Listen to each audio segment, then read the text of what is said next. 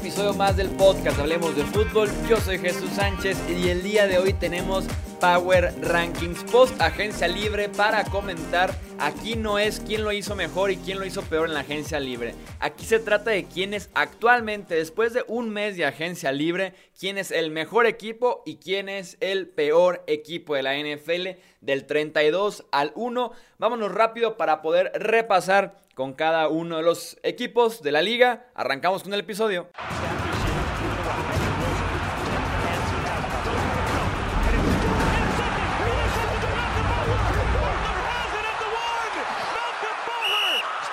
Puesto 32, los Jacksonville Jaguars y su venta de cochera. Se fue Nick Foles, se fue Calais Campbell, se fue Jay Buye y se va a ir muy pronto Yannick Ngakwe. Insisto, todo está a la venta en Jacksonville. 31 Washington Redskins. La era de Bruce Allen y Jay Gruden los dejó en muy mal estado. Y de momento me parece que es temprano para poder comprender el rumbo que tiene Ron Rivera para este equipo. Me encanta como head coach, me gusta que, también cambió la gerencia, la presidencia de los Redskins, pero eh, tengo todavía mis dudas del rumbo realmente que lleva este equipo según lo que vimos en la agencia libre. 30, Cincinnati Bengals. Para sorpresa de todos, le pagaron muy bien a varios agentes libres, a Trey Waynes, a DJ Reader, su defensiva mejora a pesar de que pagaron bastante, bastante. Eh, ahora solamente falta la llegada de cierto coreback en el draft para poder subir en este ranking. 29 Detroit Lions, otro offseason en el que los Lions le roban a billetazos jugadores a los Pats, Duron Harmon, Jamie Collins, Danny Shelton. La pregunta aquí es quiénes realmente van a desquitar ese nuevo dinero en Detroit. 28. New York Giants. Blake Martínez y James Bradbury llegan a la defensiva a mejorarla, pero sigue siendo una unidad que necesita mucho trabajo y que además seguramente la veremos reforzada por medio del draft. De momento es muy temprano para poder confiar en una remontada de estos Giants, así que los dejamos en el puesto 28. Puesto 27, Miami Dolphins. Tenían dinero para gastar y lo hicieron a lo grande.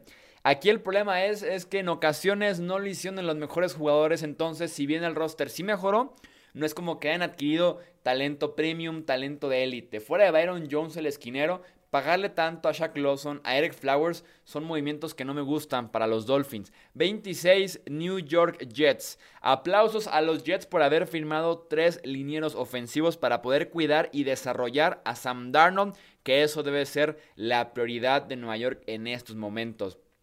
25. Los Carolina Panthers manejaron muy mal la salida de Cam Newton. Bridgewater es una opción con mucho menos potencial que Cam, pero sí mucho más segura, con menos lesiones que el mismo ex coreback de los Panthers. Pero de momento no estoy tampoco muy seguro si los Panthers están en una renovación, diagonal, reconstrucción completa o si quieren seguir compitiendo. 24. Chicago Bears. Nick Foles es una mejor opción que Mitch Trubisky, no tengo duda de eso pero tampoco es como que Foles vaya a elevar este equipo de Chicago muy, muy alto. Este puesto me parece justo de momento. Vamos viendo qué versión de Foles reciben los Bears, porque recordemos que en temporada regular 16 partidos, Foles no la pasa bien. 23 Las Vegas Raiders. Los Raiders firmaron a muchos jugadores, pero otro caso en el que realmente no suman al nivel general del equipo. En el caso de Corey Littleton, el linebacker sí, pero Nelson Aguilar, Jason Witten, además de que los Raiders, eh, sin culpa de ellos, pero eligieron el peor off-season para moverse de ciudad cuando todo el mundo está en cuarentena, encerrados, y espero que ustedes que están viendo este podcast también lo estén. 22. Cleveland Browns reforzaron la línea ofensiva y ala cerrada en la agencia libre, pero juzgando por la temporada pasada hay que mantener expectativas reales para los Browns a pesar de que se movieron bien en la agencia libre, cambiaron de staff de entrenadores, pero queremos ver realmente para creer. 21. Denver Broncos. Al no estar buscando coreback este off-season, los Broncos se movieron bien en otras posiciones. Ahora todo está en las manos de Drew Locke. Y los Broncos son candidatos a subir bastante en el Power Ranking de la semana 1, de la semana 2, dependiendo de lo que veamos al inicio de temporada de Drew Locke, porque él es la diferencia entre un equipo de playoffs y un equipo que se puede quedar corto. Número 20, Atlanta Falcons. Eh, también renuevan el roster en nombres, no tanto en talento. Con Atlanta me da la sensación de que había como un cansancio ya de ciertos nombres, ciertos titulares con el staff de cocheo. Creo que le pudiera caer bien este cambio de actitud y de cultura a los Falcons con la salida de algunos nombres importantes. 19 Los Ángeles Chargers. Si el plan de verdad es ir con Tyrod Taylor como tu quarterback titular para 2020, de una vez les digo que no va a funcionar. Mientras no tengan quarterback, no hay cómo subirlos en el ranking. Esto puede cambiar el próximo 23 de abril o 24 de abril cuando ellos quieran tomar a alguien en el draft, pero que vayan por un talento joven que presione a Tyrod Taylor, que se siente tal vez un tiempo detrás de él, pero que haya un plan mejor que tener a Tyrod Taylor como tu quarterback. Número 18, Los Ángeles Rams. Oficialmente se cerró la ventana de los Rams. Les alcanzó para varios playoffs, para llegar a un Super Bowl, para quedarse ahí a una actuación decente durante cuatro cuartos de ganar el Super Bowl 53, pero esa ventana ya se les cerró. Este offseason descargaron salarios, eh, se fueron jugadores principales que ya están en otro equipo, que siguen siendo agentes libres, etcétera, etcétera, y no tienen selección de primera ronda. Se fueron Todd Gurley, se fueron Brandon Cooks, se fue Ante Fowler Jr., se fue Corey Littleton, se fue Eric Weddle. Entonces la lista sigue, sigue, sigue. La ventana de los Rams como contendiente cero se cerró. Ahora pueden estar compitiendo nada más por no ser últimos en esa división oeste de la NFC, porque como se pueden dar cuenta, de los cuatro equipos de esa división es el primero que aparece en el ranking, así que es el que más bajo está. Justo aquí tenemos al segundo, al segundo equipo de esa división que son en el puesto 17 los Arizona Cardinals. El roster de los Cardinals mejoró en las últimas semanas. Sin duda alguna la gran adquisición fue la de Andre Hopkins, retener a Larry Fitzgerald, a DJ Humphries, a Kenan Drake, pero para estar más arriba en el ranking tienen que ir a la par esas, esas, esos movimientos en el papel a verlos realmente en el campo. Eh, para no irnos mucho con expectativas como la de los Browns la temporada pasada, tal vez vamos viéndolos realmente en el campo para poderlos subir más en el roster. Número 16, los Houston Texans. Un offseason en el que será recordado como el offseason en el que Bill O'Brien cambió o más bien regaló a DeAndre Hopkins y luego hizo un terrible cambio adquiriendo a Brandon Cooks con la idea de reemplazar a Hopkins cuando no se parecen en estilo de juego, en físico, en principal función dentro del terreno de juego, en efectividad en zona roja, no se parecen absolutamente nada y está pagando una segunda ronda por un jugador que tiene cuatro conmociones en los últimos tres años y que además eh, viene de un año muy malo con los Rams. Y que además es un estilo de jugador que ya tiene con Will Fuller y con Kenny Stills. Es un jugador que estira el campo verticalmente. Ya tenías eso con Fuller y con Stills. ¿Cuál es el punto de adquirir a Brandon Cooks por una segunda ronda? Además, en un draft en el que viene tan cargado de wide receivers y que en la segunda ronda pudiste haber obtenido a un receptor mucho más completo que Brandon Cooks. Número 15, los Minnesota Vikings. Todo el off-season sangraron los Vikings. En agencia libre se va Verson Griffin. En los cambios se va Stephon Diggs. Hasta en el staff de coaching perdieron a Kevin Stefanski, su coordinador ofensivo, el cual es ahora head coach de los Browns y que lo había hecho muy bien en 2019. Número 14, los New England Patriots. Es imposible cubrir el espacio que deja Tom Brady. Se los digo desde ahorita, es imposible hacerlo. Y menos con un quarterback de cuarta ronda llamado Jared Stidham, que apenas tiene cuatro pases en la NFL y que no está listo todavía para iniciar. Sigue siendo un roster muy bueno y aparte muy bien entrenado, eso no tengo ninguna duda, pero acabas de perder a un histórico de la NFL. Además, en la posición más importante, tengo mis dudas para la próxima temporada con los Pats, aunque todavía queda el draft. Aquí este es Power Ranking Post, agencia libre. Número 13, los Dallas Cowboys. Quedarse con Dak Prescott y con Amari Cooper fue un acierto de la agencia libre. Pero este off-season también perdieron a Travis Frederick, a Byron Jones, a Robert Quinn. Todos titulares y todos jugadores importantes en el esquema de Dallas. Número 12, los Pittsburgh Steelers. El codo de Ben Roethlisberger iba a ser una de las grandes historias del off-season, de la primavera, del verano, para saber cómo estaba de regreso después de perderse casi toda la temporada pasada, después de someterse a una cirugía eh, bastante importante en el brazo de lanzar. Y ahora si tenemos suerte, vamos a enterarnos realmente del estatus de Big Ben hasta julio, hasta agosto. Él dice que está bien, que en sus planes estaba participar en el off-season de los Steelers. Ya veremos, ya veremos más adelante, les digo, tal vez julio, tal vez agosto, enterarnos de cuál es el verdadero estatus de Big Ben. Si está bien, si está al 100%, los Steelers justifican este puesto. Si no, habría que bajarlos un poco más. Número 11, los Tampa Bay Buccaneers. Cualquier coreback que no lance 30 intercepciones es mejor para Tampa Bay. Más si se trata de un seis veces campeón del Super Bowl y que aparte me da la sensación de que tiene el hambre para demostrar su valor. Creo que lo están cuestionando de más en este off-season y Tom Brady con ese sabor de venganza, de revancha, llegando a Tampa Bay, puede ser peligroso, además de que es un roster que con un quarterback que lanzó 30 intercepciones la temporada pasada, Estamos hablando de que terminó con récord de 7 ganados y 9 perdidos. Y en la última semana se fue a tiempo extra y lo perdió con un pick 6 de James Winston. Entonces, pudiéramos estar hablando de un equipo de 8-8 con todo y que su quarterback lanzó 30 intercepciones. Ahora imagínenselo con Tom Brady como quarterback. Número 10, entramos al top 10. Indianapolis Colts. El roster es de Super Bowl. Aquí la pregunta es, ¿el quarterback es de Super Bowl? No hay excusas, creo yo, para Philip Rivers en Indianapolis. Tiene una tarea grande.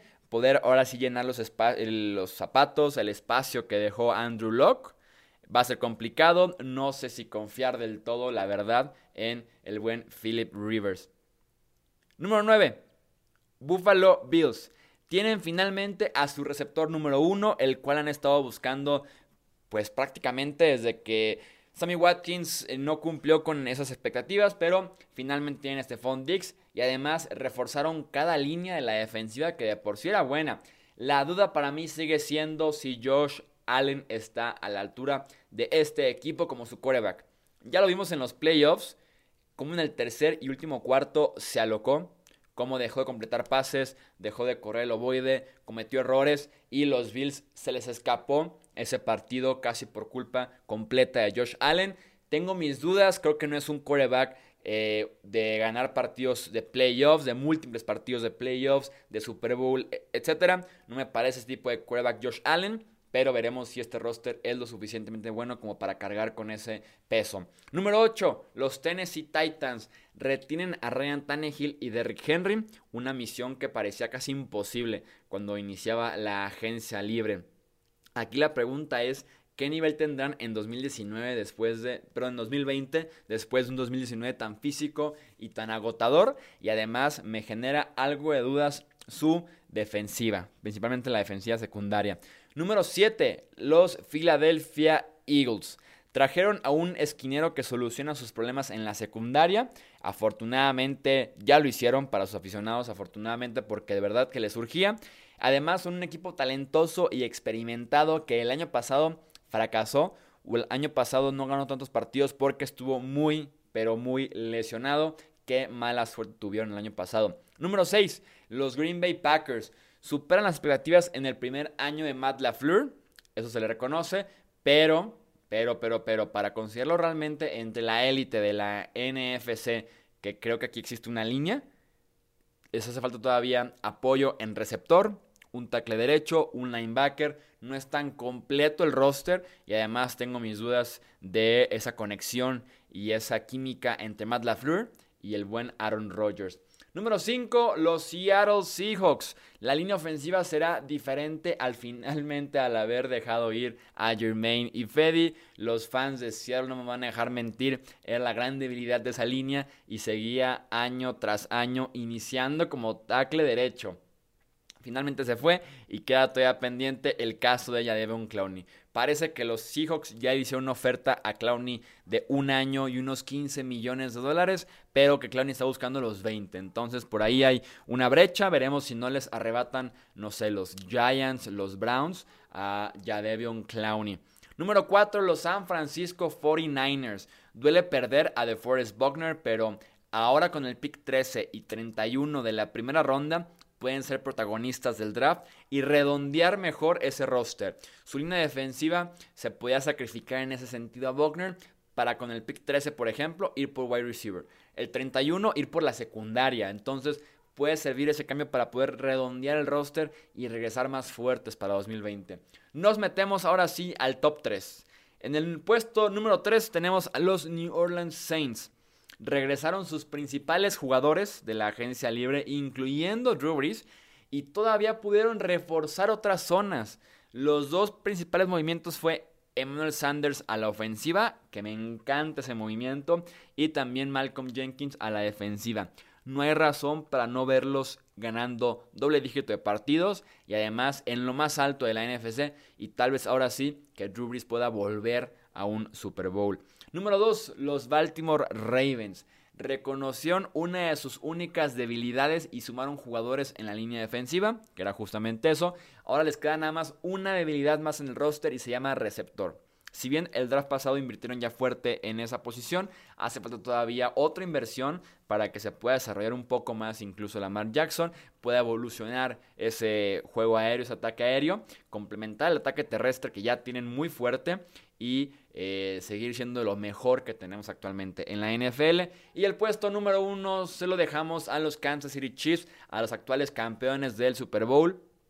Vuelven 20 de los 22 jugadores que empezaron aquel Super Bowl 54 en Miami contra los 49ers. Entonces, un roster que se mantuvo, que no eh, perdió tantas piezas como normalmente pierde el equipo campeón en la agencia libre siguiente, incluyendo el regreso de Chris Jones, quien era el más preciado agente libre, quien era el agente libre más talentoso de todo el 2020, lo etiquetan y está de regreso. Ya veremos luego qué pueden hacer con él, si extenderlo, jugar con la etiqueta o qué hacer, pero de momento el roster de los Chiefs se mantiene casi intacto del Super Bowl 54 a estas alturas del off-season. Insisto, Power Ranking Post, agencia libre. Eso es todo lo que tienen que leer en el título. Power Ranking Post Agencia Libre. Unos me decían que por qué los Pats no eran eh, los últimos tres por lo que habían perdido en la agencia libre. No es quién ganó y quién perdió menos. O me decían que con esto decía que los Chiefs iban a volver a ser campeones de la NFL. No, simplemente es que hoy en día son el mejor equipo de la liga y eso es todo. Power Ranking Post Agencia Libre. Te leo ahora a ti en redes sociales, Twitter, Facebook, Instagram. Contáctame por ahí y dame tu opinión acerca de este Power Ranking qué opinas de tu equipo, de su posición y también a quién subirías, a quién bajarías. Ya saben que estamos como Hablemos de Fútbol en Twitter, Facebook, Instagram y también para más contenido Hablemos de Fútbol tenemos el canal de YouTube que publica video todos los días y además el canal de Twitch también twitch.tv diagonal hablemos de fútbol. Estamos en directo prácticamente diario en esta cuarentena para poder hacer este rato tan difícil un poco más ameno para todos, y también para nosotros divirtiéndonos un poco en el Twitch de Hablemos de Fútbol. Yo soy Jesús Sánchez, cuídense mucho, quédense en casa y nos escuchamos en el próximo episodio. Hasta luego.